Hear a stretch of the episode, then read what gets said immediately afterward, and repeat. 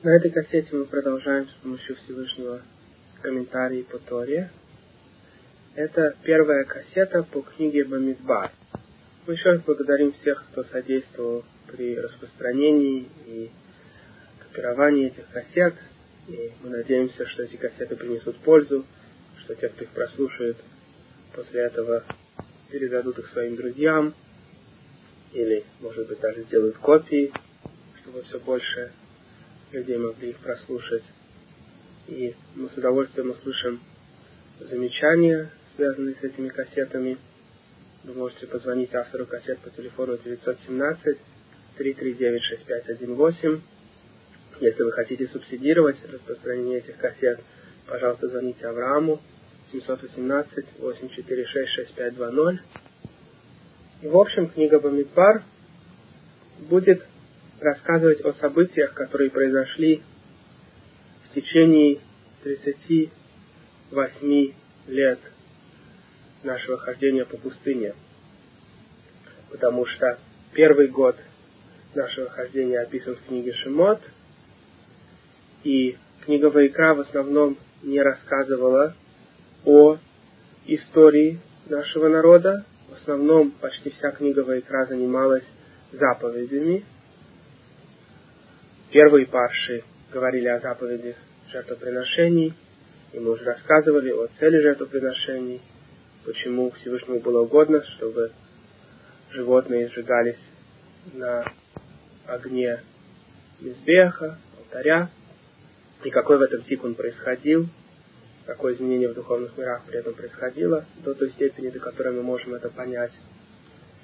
И дальше книга Вайкра рассказывала нам о заповедях Йом-Кипура, потом о заповедях кошерной и некошерной пищи, разных видов животных, рыб и птиц, которые разрешены или запрещены. И мы рассказывали о интересных предсказаниях, сказанных в Торе по отношению к животным и рыбам, которые подтвердились впоследствии после того, как наукой было открыто множество видов животных и рыб, и не было открыто ни одного вида, который бы противоречило тем признакам, которые описываются в Торе. Все это мы рассказывали на кассете Шмини, и мы упоминали, насколько важно соблюдать кошерность, и нужно покупать кошерное мясо только у людей, которым мы доверяем, раввины, которые проверяют кошерные магазины должны быть богобоязненными, и так же, как человек не вкладывает деньги в акции, пока не проверит на 100%, что эти акции поднимутся, так же, как человек не будет есть какую-то пищу, про которую некоторые говорят, что там содержатся вредные для здоровья элементы, если, скажем, было сообщено, что какой-то вид пищи, продающийся в Америке, приводит к определенным заболеваниям, то люди подумают много раз, прежде чем будут есть эту пищу. И проверят, и перепроверят. И тем более нужно проверять и перепроверять кошерность видов мяса и других видов пищи, которые продаются в магазинах. Если раввины говорят, или известно в общине, что какой-то магазин не очень хорошо проверяется, и есть вопросы по отношению к кошерности в этом магазине или в этом ресторане, то, конечно, не нужно торопиться покупать там говоря, какая мне разница, главное, что на магазине написано, что он кошерный, и пусть они несут ответственность. Если окажется, что там что-то не так, то я главное свое дело сделал, я купил кошерную пищу. И, конечно, в той же парше, в парше Шмини, описывалось о запрещенных видах червей и разных насекомых.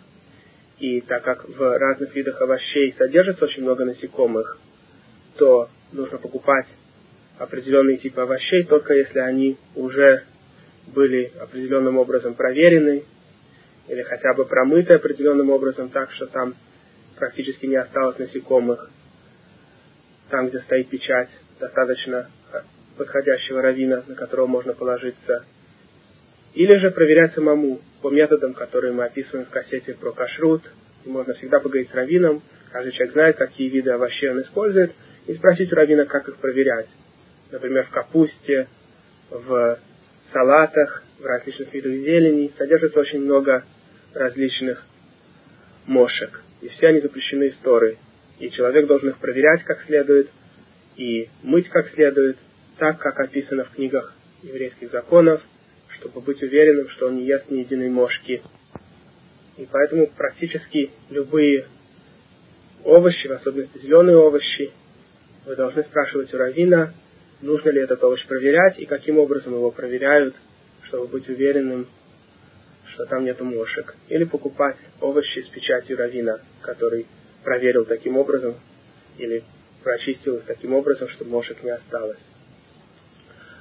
И дальше книга Вайкра рассказывала о законах, относящихся к Коганим и относящихся к простым евреям, множество законов бизнеса, как правильно себя вести по отношению к другому еврею, и знаменитая фраза «люби ближнего своего как самого себя», то есть не делай другому того, что ты бы не хотел, чтобы делали тебе, и также запрет на лошен хара, не говорить плохо про других. Все это было упомянуто в главах Кидошим, потом в главе Эмор были упомянуты множество запретов, в том числе в обоих этих главах упомянут запрет на бритье лезвием, и по многим мнениям это включает в себя также бритье электрической бритвой, как мы рассказывали, те, кто вынуждены бриться, желательно пусть используют крем, а не электрическую бритву, которая многими раввинами запрещена, так же как лезвие. И дальше были описаны законы праздников в конце Парши Мор, и мы рассказали вкратце некоторые законы субботы и других праздников, хотя у нас есть отдельная кассета про субботу и отдельная кассета, которая рассказывает обо всех праздниках, кроме Песаха, и еще одна кассета о Песахе, отдельная. И потом, наконец, Тора завершила заповедями Шмиты седьмого года и отдыха земли, которые относятся только к земле Израиля, и также канцелирование всех видов займов, которые относятся ко всем общинам, не только тем, кто живет в земле Израиля. И, наконец, в последней паше Бихукотай описывалась награда за соблюдение заповедей Всевышнего и наказание, если мы не будем их соблюдать. И на этой недельной главе, которую я очень рекомендую всем прослушать, на кассете Бихар и Бихукатай, мы рассказали комментарий Рамбана к главе Бихукатай и объяснили, насколько Тора прекрасно предсказывает в деталях все наше изгнание, первое изгнание, второе изгнание, в котором мы сейчас находимся, и детали того, что будет происходить до конца дней. И, наконец, после завершения книги Вайкра, мы сейчас переходим к книге Бамидбар. В отличие от книги Вайкра, где почти вся книга, как мы сказали, занята была заповедями, положительными заповедями, митцвот асе, то есть Тора говорила нам, что нужно делать, и отрицательными заповедями, митцвот лота асе, что нельзя делать. И теперь книга Бамидбар будет говорить совсем немножко о заповедях, а в основном практически вся книга будет рассказывать нашу историю в пустыне – Таким образом, эта книга начинается примерно с того времени, когда заканчивается книга Шимот. А именно, со второго месяца второго года после выхода из Египта. Как мы все знаем, мы вышли из Египта в середине Нисана, и книга Бамидба начинается с начала месяца Ияр. Это год и полмесяца после выхода из Египта. И как мы когда-то рассказывали, конечно, каждая книга Торы имеет духовный корень, и само число книг пять не случайно, и Тора подсказывает от начала до конца. Все, что было, есть и будет в мире, в физическом и в духовных мирах, и все секреты различными пермутациями и перестановками букв подсказаны в нашей Торе – и мы не можем сейчас даваться в то, каким духовным каналам соответствует книга Бамидбар. И это очень глубокие секреты, которые связаны с пятью книгами, как именно начало Брейшит подсказывает в общем все, что произойдет, потому что семь дней творения подсказывают семь тысячелетий жизни, как мы уже рассказывали, семь тысячелетий истории мира – которые произошли и произойдут. Мы сейчас в конце шестого тысячелетия, соответствующего шестому дню творения. И дальше книга Брейшит подсказывает и раскрывается все больше до конца своей и соответствует определенному духовному каналу в мире Яцира. И потом следующая книга соответствует другому каналу. Все это описано в писаниях каббалистов. Пока, наконец, книга Бамидбар не соответствует последней из сфер, последнему из каналов мира, называемого Яцирой. Этот мир на один удален от нас. Мы живем в мире Осия, физический мир, это не из мира Осия, мир делания, а мир Яцира на один удален от нас. И мы уже рассказывали на кассете про молитву про четыре основных мира, к которым относится вся Ангага сейчас. Есть более высокие миры, чем четыре, о которых мы всегда говорим. Но более высокие миры сейчас к нам не имеют никакого отношения. Они связаны с волей Всевышнего по отношению к будущему миру, когда этот мир закончится и начнется приготовление человечества, тех, кто заслужит к вечной награде, то включится управление, связанное с более высокими мирами. Но сейчас к нам относятся только четыре вида управления. Самый высокий из миров, который к нам сейчас относится, называется Ацилут, близость к Всевышнему. И проекции этого мира соответствует молитва Шмонеэсре. И мы рассказывали, что каждому из четырех миров соответствует часть молитвы. Мы начинаем с утренних благословений и до первого кадыша вся часть молитвы соответствует нижнему из миров, осия, делания. После первого кадыша и до второго кадыша мы говорим множество псалмов и других отрывков из письменной Торы, и они соответствуют миру Яцира, миру создания. Потом, после следующего кадыша, благословение до и после шма и само шма относятся к разным духовным дворцам, эйхалот, мира брия, миротворения. И, наконец, главная молитва Шмонесре соответствует миру Ацилут, миру близости, воли Всевышнего. Потому что в мирах ниже Ацилут существуют ангелы и души, и есть разделение, творение, которое Всевышний создал. В то время как в мире Ацилут есть только слава Создателя, то есть разные части воли Создателя, разные каналы, показывающие, что Всевышний хочет. В мирах же ниже Ацилут есть и части воли Создателя, и отдельные создания, как ангелы и души, как мы только что рассказали. Так вот, вся книга Дворим с ее десятью главами, как мы рассказывали на прошлой кассете, соответствует десяти столетиям последнего тысячелетия. Мы сейчас находимся в главах Ницавим и Ваелех, главах, которые описывают раскание евреев и возвращение их назад, как сейчас и происходит. И с другой стороны, это соответствует десяти сферам, десяти духовным каналам мира Осия, самого низкого из миров, где будет сделан основной последний тикун, последнее исправление, и после этого придет Машех. А книги до Дворим соответствуют миру Яцира, предыдущему миру. И книга Бамидбара относится к сфере Малхут, книги Яцира, сфере королевства. Мы когда-нибудь больше расскажем, почему эта книга соответствует именно этой сфере, но вкратце мы уже рассказывали, что королевство – это сфера, значит, что желание Всевышнего, чтобы его приняли как короля, чтобы мы поняли, что только он один полностью управляет всем миром. И его имя будет одно на всех устах. И именно через эту сферу мы понимаем до какой-то степени принимаем власть Всевышнего на себя.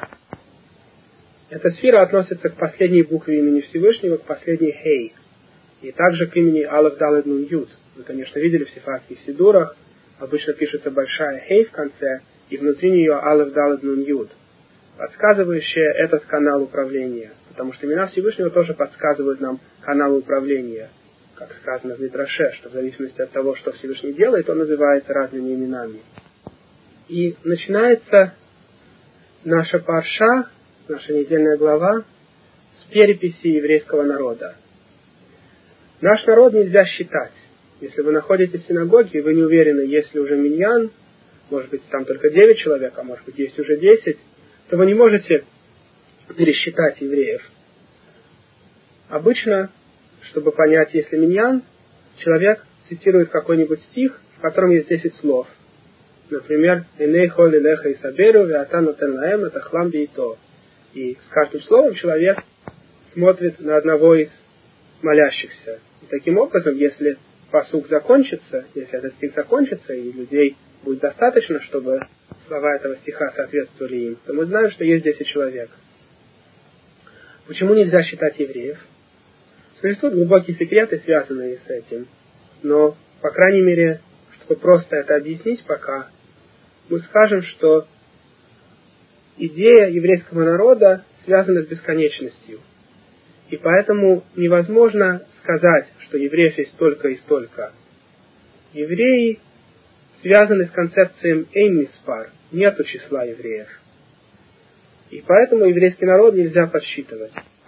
Но Тора разрешает нам считать еврейский народ с помощью другого предмета.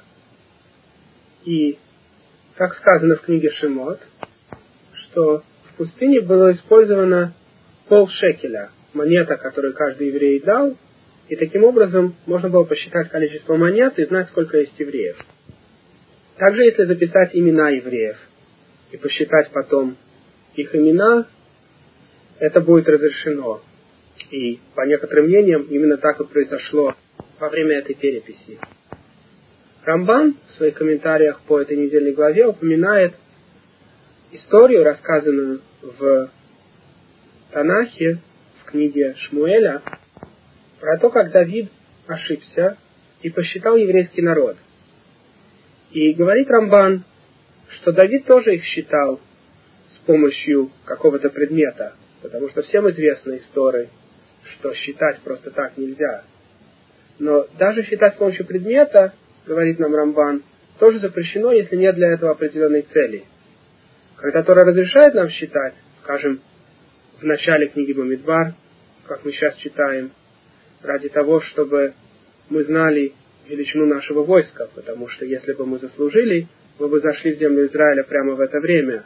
В результате, как мы будем читать позже, через три недельные главы, еврейский народ не зашел в землю Израиля в этом году, а остался в пустыне до конца сорока лет. Но если мы заслужили и зашли в землю Израиля в этом году, и пришлось бы воевать с племенами, которые там жили, то нужно было знать состав еврейского войска. И ради этой цели Тора разрешает считать с помощью других предметов. Но просто так считать, говорит Рамбан, даже если использовать другой предмет, нельзя. И в этом ошибся Давид. Это одно из мест в Рамбане, где описываются причины ошибки кого-то из великих лидеров нашего народа. Надо заметить, что весь Танах, 24 книги нашей Торы, мы описываем, из чего состоит Танах, Тора, Навиим и Ктувим, на нашей кассете Тора. И всего есть 24 книги Танаха, 5 книг Моше и другие книги, описывающие более поздние времена. Все время, пока среди нас были пророки, а время это длилось тысячу лет, записывались книги тех пророков, пророчества которых содержали урок на будущее. И таким образом было собрано 24 книги пророков и писаний. Так вот, когда эти книги описывают ошибку кого-то из мудрецов, поколений этого времени, нужно понимать, что у этих мудрецов были какие-то причины, почему они так ошиблись. Ни Шауль, первый наш король, ни Давид, ни Шломо не могли действовать просто из-за дурного наклонения. Про обычного человека можно сказать, что ему захотелось что-то, и хотя он знал, что это запрещено, он пошел и все равно это сделал, потому что ему очень хотелось попробовать. Но не таковы были лидеры нашего народа, которые выбирались пророчески самим Всевышним. И все случаи, описанные в Танахе, где Давид, Шломо, Шауль делали какие-то ошибки, у них были причины на эти ошибки. Потому что иногда человек, когда не судит полностью беспристрастно, может ошибиться, хотя он старается решать ради Всевышнего. И Всевышний судит своих праведников очень строго, как мы рассказывали на многих кассетах. Поэтому мы видим, что Давид и еврейский народ были очень сильно наказаны за эту перепись. Давид считал, что в той ситуации, в которой он находился, ему было разрешено посчитать еврейский народ тем способом, каким он его посчитал. И тем не менее, Всевышний так не считал и наказал Давида очень строго. Танах нам и рассказывает о том, какие были причины у Давида на его ошибку. Танах – это не книги вопросов и ответов раввинов. Сегодня, например, есть книги многих лидирующих раввинов, их вопросы и ответы, когда кто-то их спрашивает, и они представляют свои причины из Талмуда и из разных книг, написанных с времен наших мудрецов, с времен Талмуда, или более поздних книг, доказательства к своим восстановлениям. Потому что никакой раввин не может просто постановить по своему мнению. Наша религия Лихавдил не как христианство, скажем, где каждый священник может придумать свою линию идеологии и так учить своих прихожан. Если им нравится, они будут его слушаться. И то же самое относится Лихавдил к реформистским и консервативным евреям, где каждый, в кавычках, рабай, который на самом деле никаким раввином не считается и сам в Тору не верит, и так в Тору не верит, он придумывает свою собственную идеологию. Один рабай может сказать, что можно ездить на машине в субботу ради синагоги, что ему пришло в голову, что ради того, чтобы у него было побольше прихожан в субботу, те, кто живут далеко и прийти пешком не смогут, пусть они приезжают к нему на машине. То, что его постановлением он разрешает людям ломать субботу, одну из самых строгих наших заповедей, которая не ломается, разумеется, ради того, чтобы прийти в синагогу, и вообще никогда не ломается, только когда есть опасность для жизни. И тем не менее, этот консервативный раввин, который не верит вообще в Тору, он постановил таким образом. Его прихожане, которые хотят его слушаться, делают так, как он сказал. Разумеется, настоящие раввины, которые верят в Тору, не могут просто придумать свое постановление и сказать, это запрещено или это разрешено. Все, что они могут сделать, это написать доказательства из Талмуда по отношению к какому-то новому предмету, о котором их спросили. Скажем, когда изобрели электричество, стал вопрос по отношению к субботе, по отношению к микрофонам и телефонам, можно ли, скажем, выполнить заповедь слушать Мигилу в Пурим с помощью телефона. Допустим, человек живет далеко, он не может прийти в синагогу, чтобы услышать Мигилу. Может ли человек позвонить по телефону, и на другом конце линии ему прочтут Мегилу. Эти вопросы встают, и раввины должны доказать из Талмуда из других писаний, которые объясняют нашу устную традицию по отношению к заповедям, и поддержать свое постановление с помощью этих писаний. Раввин не может просто сказать, с помощью телефона можно слушать Мегилу, или нельзя слушать Мегилу. Нужно поддержать свое постановление. На самом деле, для тех, кто знает, как устроен телефон, а именно, что человек не слышит голос на своей конце линии, просто тот человек, который находится на одной конце линии, его телефон переводит его голос в электрические сигналы, и на другой конце линии, когда электричество быстро проходит со скоростью света на другой конец, телефон снова переводит назад эти электрические сигналы в голос. И поэтому голос на другой конце линии звучит как голос человека. Но на самом деле это не голос человека, это голос машины. Телефон производит эти звуки. Так вот, когда раввины узнали о том, как устроен телефон, они постановили, что с помощью телефона невозможно выполнить заповедь, слушать Мигилу или слушать Абдалу, потому что с помощью телефона мы вообще не слышим голос человека. Талмуд говорит нам, что даже если мы услышали эхо шафара, мы не выполнили этим заповедь слушать трубный звук шафара в Рошашана. Если уж эхо, которое просто отражение звука, не является достаточным, чтобы выполнить заповедь, тем более слышать машинку, которая переводит электрические сигналы в звук. Даже если она переводит очень похоже на звук человеческого голоса, это не лучше, чем слушать просто магнитофон. Можно тогда и на кассету записать какое-нибудь благословение или чтение Мигилы. И понятно, что от того, что человек включит магнитофон с этой кассетой, он не выполнит заповедь читания Мигилы. Итак, все вопросы, которые встают, решаются с помощью Талмуда. Как мы упомянули, встал вопрос об электричестве в субботу, когда электричество было изобретено. И мы знаем из Талмуда, что разогревание металла до определенной степени является работой в субботу. И поэтому, скажем, лампочки, которые сделаны с помощью вольфрамовой нити, и эта нить раскаляется при включении, включать такие лампочки в субботу запрещено. Также раввины доказали, что включать другие лампы в субботу и вообще любые электрические приборы тоже запрещено. Некоторые из этих запретов истории, некоторые из этих запретов включаются в запреты раввинов с времен Талмуда. То есть есть определенные категории запретов раввинов в субботу, которые включают в том числе все виды включения приборов, которые начинают работать, потому что все виды тикунманы, так называемых, исправления какого-то предмета ради того, чтобы он работал, запрещены хотя бы раввинами.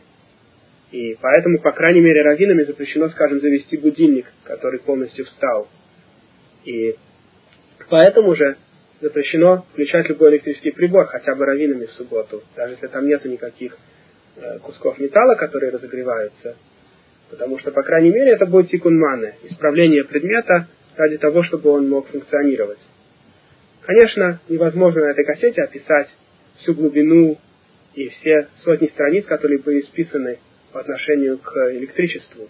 Я просто хотел подчеркнуть, что все законы, которые мы имеем сегодня по отношению к современным изобретениям науки, это не просто то, что пришло в голову каким-то раввинам, запретить или разрешить. Никакой раввин не имеет права разрешить или запретить то, что не запрещает и не разрешает Талмуд. Единственное, что раввин имеет право сделать, это написать какие-то доказательства, как я уже сказал, по отношению к новым предметам, с чем их можно сравнить из того, что сказано в Талмуде. И, конечно, мудрецы Талмуда, у которых был Руах Хакодыш, у них был дух пророчества, они знали, что в какие-то времена будут разные изобретения, как и видно из множества мест, из Талмуда и из э, Писания Загара. И поэтому они в Талмуде написали нам как можно больше общих правил. Даже вещей, которые во времена Талмуда были невозможны, такие вопросы спрашиваются и обсуждаются разные примеры совершенно необычных явлений, которые во времена Талмуда были почти невозможны. Но сегодня именно такие вещи очень даже возможны. И именно эти вопросы сегодня сравниваются с теми дискуссиями в Талмуде, которые во времена Талмуда были очень маловероятны. К примеру, Талмуд обсуждает случай, когда загорелось имущество в субботу. И, конечно, мы не имеем права ломать субботу ради того, чтобы спасти имущество. Допустим, нет опасности для жизни. Просто у человека горит пустой дом, который находится вдали от других домов. И в худшем случае он потеряет свой дом. Так вот, Талмуд разрешает, когда распространяется огонь, поставить бочки таким образом, что когда огонь до них дойдет, он сломает эти бочки, от накала бочки треснут. И вода, находящаяся в этих бочках, затушит огонь. На практике во времена Талмуда трудно себе представить, как можно поставить бочки таким образом, чтобы они затушили огонь сами по себе. И даже когда люди специально тушат огонь, обычно это занимает много времени, усилий, множество воды. А тем более так поставить бочки, чтобы они остановили огонь и треснули, и вода именно скатилась в те места, где нужно, и таким образом огонь бы затух, это почти невозможно. И тем не менее, Талмуд спрашивает такие вопросы. А сегодня как раз есть очень много случаев, когда именно грамма, то, что называется причиной и следствием, не то, когда человек делает работу прямо руками, а делает что-то, что приведет к работе. Именно такие ситуации сейчас очень частые. Мы видим, по крайней мере, из Талмуда, что когда речь идет о большой потере денег, то нам разрешается сделать грамму, сделать что-то, что приведет в результате к работе. Как в данном случае поставить бочки, что потом это приведет к тушению пожара. Соответственно, сегодня, когда есть очень много приборов, которые работают на разных видах грамма, по крайней мере, разрешено использовать эти приборы, когда речь идет о финансовых ущербах. Конечно, точные детали этих законов невозможно описать на этой кассете, но вот такой простой пример, как человек, у которого включен кондиционер, или отопление зимой, или человек, который открывает холодильник, ведь на практике от того, что он открыл холодильник, и мотор холодильника включится раньше, потому что теплый воздух заходит, и в результате термостат раньше времени определит, что стало тепло, и включит мотор. И тем не менее мы можем, по многим мнениям, открывать холодильник в субботу и вытаскивать пищу. Потому что в данном случае речь идет только о грамме, только о том, что произойдет потом из-за наших акций. Мы руками не включаем мотор. Другое дело, что человек, у которого есть электрический свет в холодильнике, обычно такие лампочки включаются каждый раз, когда мы открываем дверь, то такую лампочку нужно вывинтить до субботы. И желательно вообще не иметь такую лампочку, и большинство религиозных евреев такую лампочку не имеет, потому что если они будут иметь такую лампочку, они могут забыть в какую-нибудь пятницу ее выключить, и потом в результате субботы нельзя будет открыть холодильник. И лампочка в холодильнике, в принципе, не настолько нужна, и большинство религиозных евреев ее просто не венчивают вообще. Все эти примеры я привожу для того, чтобы объяснить, что наш Талмуд подсказывает нам разные примеры, из которых сегодня мы можем найти точные доказательства законов, вещей, относящихся к сегодняшнему дню. Так или иначе, во времена наших древних предков, праведных царей Израиля, как Давид и Шломо, они тоже доказывали все из устного закона. Но у нас не сохранились их свара, их доказательства, их ход мыслей. У нас нет нигде Шарлот Витшувот, вопросы и ответы Давид Гамелах. То, как Давид постанавливал в вопросах Халахи, в вопросах еврейского закона, относящихся к его дню. У него были постановления, у него был Санхедрин, но у нас не сохранились его причины на постановление. А Танах, письменная Тора и книги пророков и писаний критикуют часто наших лидеров за неправильные постановления, там, где была допущена ошибка. Конечно, из тысяч постановлений, которые эти мудрецы делали правильно, бывали случаи, когда они в чем-то ошибались. И Всевышний наказывал очень строго, потому что это были очень праведные люди, и даже за маленькие ошибки они наказывались. Тора описывает нам здесь, в начале Паши Бамидбар, что Всевышний приказал Моше приготовить глав каждого колена, чтобы они помогали ему в переписи населения. Каждое племя подсчитывалось отдельно, у каждого племени есть свой духовный корень, так же как сегодня у Сефардим и Ашкиназим есть некоторые различия в обычаях. Все мы следуем одной Торе одному Талмуду, но есть небольшие различия в обычаях, в порядке молитвы, и все это связано с духовными корнями каждого еврея и каждой группы евреев. И когда у нас было все 12 колен собранных вместе, каждый еврей должен был знать, из какого колена он происходит. Потому что у каждого колена были немножко разные обычаи, связанные с их духовным корнем. Все колена одинаково соблюдали субботу или кошерность, но были какие-то различия в акценте, в молитвах, так же, как сегодня среди различных групп евреев. И Тора описывает нам имена этих праведных лидеров, которые будут содействовать в переписи. И если вы прочтете внимательно их имена, вы увидите, насколько богобоязненны были эти люди. Не зря нам говорят наши мудрецы в Мидрашах, что евреи никогда не поменяли своих имен, даже находясь в египетской стране, когда египтяне, конечно же, уважали людей со своими именами, и тем не менее евреи не поменяли свои имена. От Рубина глава, который содействовал переписи, носил прекрасное имя Элицур, сын Ждеура. Элицур значит «мой Бог, моя скала». Ждеур, возможно, происходит от имени Шиндала Дьюд. И он и его отец носили имя, включающее в себя имя Всевышнего. От второго племени Шимона Шлумиэль бен Цури Шадай. Шлумиэль значит мир Всевышнего. Цуришадай значит всесильный моя крепость. Итак, все имена, описанные здесь практически, указывают на величие Всевышнего. Каждый из людей, практически его отец, назывались и включали в своем имени имя Всевышнего. Теперь сравним наше поколение с поколением пустыни. Сегодня даже среди религиозных евреев очень многие имеют два имени – еврейское и нееврейское.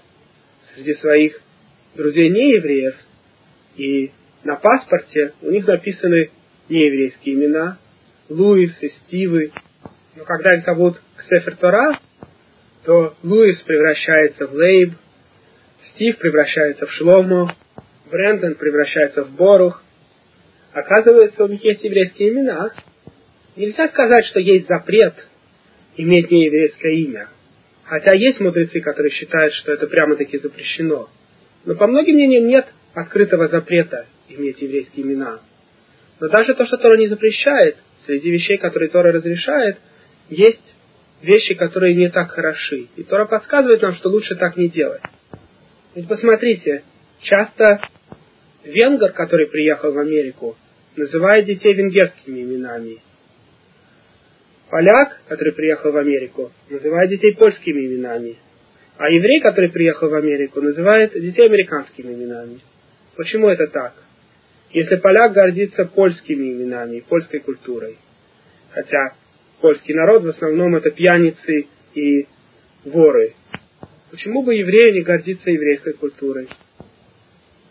Я уж не говорю о том, что имя еврея связано с корнем души, как пишет Аризаль. Когда родители называют еврея его еврейским именем, то Всевышний посылает им определенный уровень духа пророчества, Руаха Кодеш, и у них в этот момент появляется в мыслях назвать человека согласно корню его души.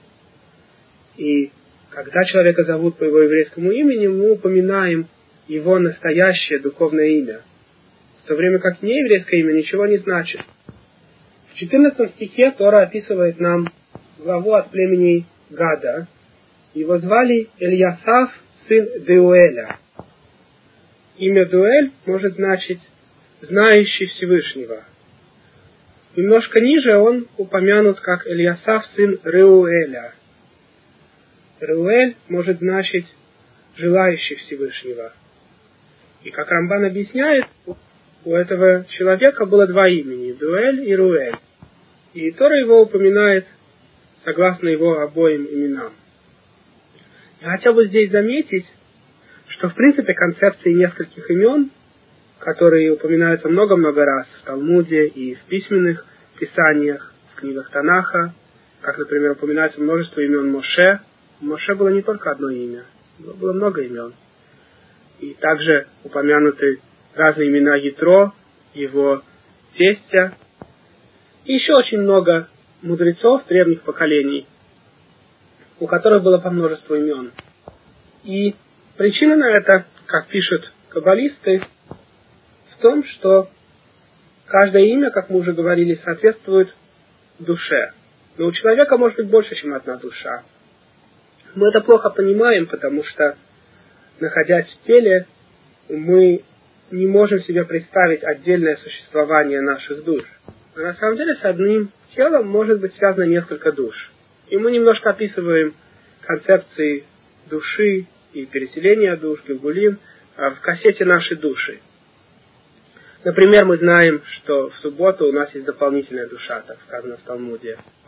Но на самом деле в течение жизни, если человек заслушивает, к нему могут присоединяться другие души. Иногда на время, иногда на весь остаток жизни. И в том числе, скажем, вы, наверное, слышали, что Пинхас, который упомянут в истории, мы будем о нем читать а, позже в конце книги Бамидбар, о том, как он спас еврейский народ от ассимиляции и убил злодея, который взял себе в жены нееврейку. Вы, может быть, слышали, что Пинхас, он же Ильяху, пророк Ильяху, о котором вы все знаете, который приходит на каждый брит, Мила, он тот же человек, что и Пинхас. Как же такое может быть? Почему же его тогда зовут Ильяху, а не Пинхас? И дело в том, объясняют каббалисты, что когда Пинхас заслужил в течение своей жизни, во времена, когда уже евреи зашли в землю Израиля, к нему добавились дополнительные души, в том числе душа Ильягу. И эта душа доминировала, и поэтому он назывался по имени доминирующей души. Что значит доминирование? Представьте себе свечку, которая горит в темноте, и ту же самую свечку, которую поставили на улицу в солнечный день. Свечка горит одинаково, но видна свечка только в темноте, а в солнечный день на улице она незаметна совсем. Так вот, душа человека может быть доминирована другой душой, свет которой сильнее. И поэтому чувствуется в основном влияние второй души, хотя первая душа продолжает сохраняться в теле, сохранять свою связь с телом, но дополнительная душа гораздо сильнее в духовном смысле. И поэтому мы в основном сразу же начинаем говорить о дополнительной душе. И имя человека после этого в основном используется согласно имени второй души, которая добавилась. И так произошло с Пинхасом. В результате Пинхас, он же Ильяху, никогда не умер и заслужил с помощью своих великих дел, что его тело стало духовным. В конце дней, когда наше тело встанет из земли, для тех из нас, кто заслужит, все наши тела станут духовными. потому что свет души в полной степени отпущенный, не так, как сейчас, когда душа скрыта и не имеет полной силы ради свободы выбора, а так, как произойдет в конце дней, когда мертвые вернутся к жизни, то тело будет с помощью этого света души полностью очищено, как пишет Рамхаль, и станет духовным. А с Ильягу это произошло прямо в этом мире, без смерти. Также произошло с Ханохом, праведником из поколений между Адамом и Ноахом. Так вот, книга Млахим описывает, как Ильяху поднялся на небо, причем даже его собственные ученики, все кроме Илиши, остальные пророки, не знали, что произошло, и думали, что, может быть, тело Ильяху упало где-то, что когда этот духовный ветер поднимал его на небо, поднялась только душа. И не были уверены, стало ли тело тоже духовным. И поэтому искали везде тело Ильяху, чтобы похоронить. Но главный ученик Ильяху Илиша знал, что произошло, и говорил им, что искать бесполезно. Все это вы можете прочесть в книге Млахим, в книге Царств. И в результате Ильяху стал ангелом, имеется в виду его тело, потому что душа человека и так выше ангела. И если бы душа Ильяху стала ангелом, то это было бы не преимуществом, а недостатком, потому что душа выше ангела. Но, как пишет Резаль, его тело стало ангелом. И Ильяху присутствует при каждом обрезании. И если вы спросите, как может Ильяху присутствовать при каждом обрезании, а что если 20 обрезаний в одно и то же время в 20 местах в мире? И ответ на это очень простой. Присутствие имеется в виду, что свет от души и ее концентрация на каком-то месте в физическом мире. И так же, как Солнце может свои лучи посылать во множество мест и заходит в каждую квартиру и в каждый дом. Также и душа, находясь наверху, может посылать от себя свет в несколько различных мест. И к нему приготавливается специальный стул, мы говорим «Зеаки Сешер Ильягу», это стул специально для Ильягу, и говорится, что он присутствует при каждом обрезании. Потому что обрезание – это единственная митва, которую еврейский народ никогда не бросит, как написано в наших мидрашах. В писаниях, которые написаны около двух тысяч лет назад, говорится, что одна митва, которую даже самые плохие евреи никогда не бросят, это обрезание. И мы видим сегодня, что и вправду даже самые нерелигиозные из евреев, по крайней мере, обрезают своих мальчиков. Например, в земле Израиля большинство лидеров правительства и большинство тех, кто участвовал в создании этого государства, очень сильно ненавидели религиозных евреев и воевали против иудаизма, и всеми силами попытались уничтожить иудаизм на земле Израиля, и, как известно, привели туда множество сифарских евреев из разных стран, и тоже послали их в нерелигиозные кибуцы и насильно увели от иудаизма. И тем не менее, даже эти самые отъявленные негодяи из нашего народа обрезают своих детей. Это единственная мифа, которая у них сохранилась. Все это показывает, насколько точно Всевышний показывал нашим мудрецам о том, что произойдет в будущем. Потому что если уж предполагать, что какую-то митцву евреи будут соблюдать, то почему именно обрезание? Ведь обрезание это одна из сложных митцв. Иногда даже может показаться для слабонервных, что, может быть, будет опасность для здоровья еще какие-то причины. И тем не менее, обрезание никогда не было отвергнуто еврейским народом. Хотя множество гораздо более простых митцв было. И большинство евреев сегодня не соблюдают большинство митцв. Конечно, сейчас, как мы уже говорили, мы живем во время соответствующей главе Торы который говорит о возвращении назад, и поэтому многие евреи возвращаются из земли Израиля, и в Америке, и во всех странах мира. И мы ждем, когда это возвращение вскоре в наши дни закончится тем, что практически все евреи будут религиозными, как, собственно, произойдет, потому что мы видим, что среди нерелигиозных евреев практически большинство не женятся на еврейках вообще, их дети не евреи, и поэтому через поколение нерелигиозные евреи в основном либо полностью исчезнут, либо те из них, кто вернулся, сделают шубу, станут частью религиозного еврейства. Поэтому я думаю, что через 30-40 лет, к тому времени, когда я буду пожилым человеком, почти все люди, которые вообще будут говорить, что мы евреи, будут соблюдать все заповеди, как положено. Нерелигиозных евреев практически не останется ни в одной стране мира. Уже было доказано статистикой снова и снова и проверено опытом, что нерелигиозные виды иудаизма, в кавычках, не выживают долго. Реформисты и консервативные теряют своих детей и внуков, и в результате никогда не бывает трех поколений консервативных или реформистских евреев. Поэтому те из них, кто не вернутся и не станут полностью религиозными, их дети и внуки перестанут считать себя евреями вообще. Если даже они будут происходить от еврейской мамы. Если они не происходят от еврейской мамы, то в любом случае они не евреи, кем бы они себя не считали. Так или иначе, мы немножко отвлеклись, рассказывая о том, что разные имена человека могут соответствовать разным корням души. И мы не можем больше вдаваться в эту тему, которая не относится к данному предмету, но вы можете прослушать кассету нашей души, чтобы узнать поподробнее о гилгулах, возвращениях души в этот мир снова и снова, и исправлениях, связанных с этим. И на этой кассете мы приводим очень интересные комментарии Рамбана по книге Иова, где страдающий Иов спрашивал своих друзей, за что ему Всевышний посылает страдания. И получил ответ только от Элиху, который был Ицхаком, нашим праотцом, который сказал ему, что его страдания связаны с его предыдущими грехами в жизни до этого, и что его душа уже в этом мире была не один раз. И два Гилгула назад Иов был отцом Авраама Терахом.